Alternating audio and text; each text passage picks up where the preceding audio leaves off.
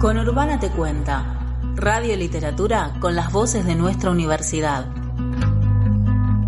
Tómate unos minutos y compartí con nosotros esta lectura.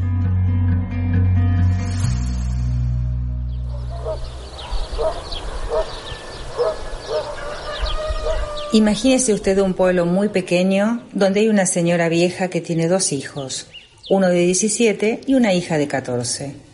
Está sirviéndoles el desayuno y tiene una expresión de preocupación. Los hijos le preguntan qué le pasa y ella les responde, no sé, pero he amanecido con el presentimiento de que algo muy grave va a sucederle a este pueblo.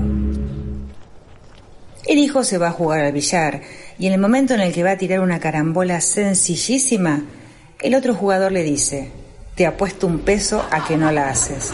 Todos se ríen, él se ríe, tira la carambola y no la hace. Paga su peso y todos le preguntan, ¿qué pasó? Si era una carambola sencilla.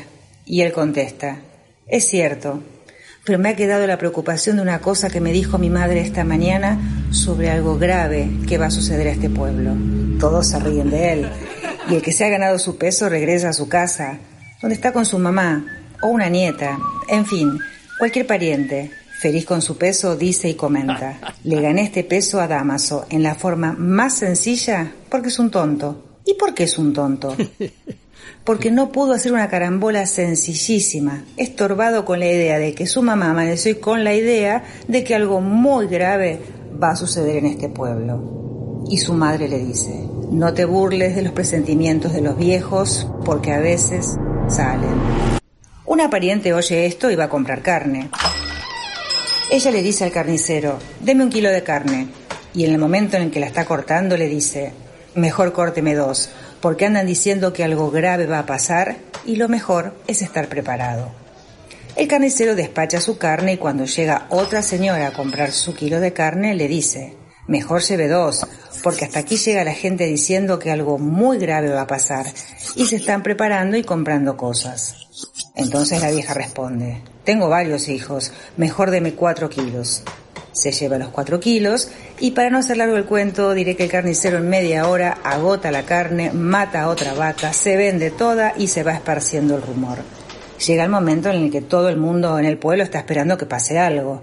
Se paralizan las actividades y de pronto, a las dos de la tarde, alguien dice, ¿se ha dado cuenta del calor que está haciendo?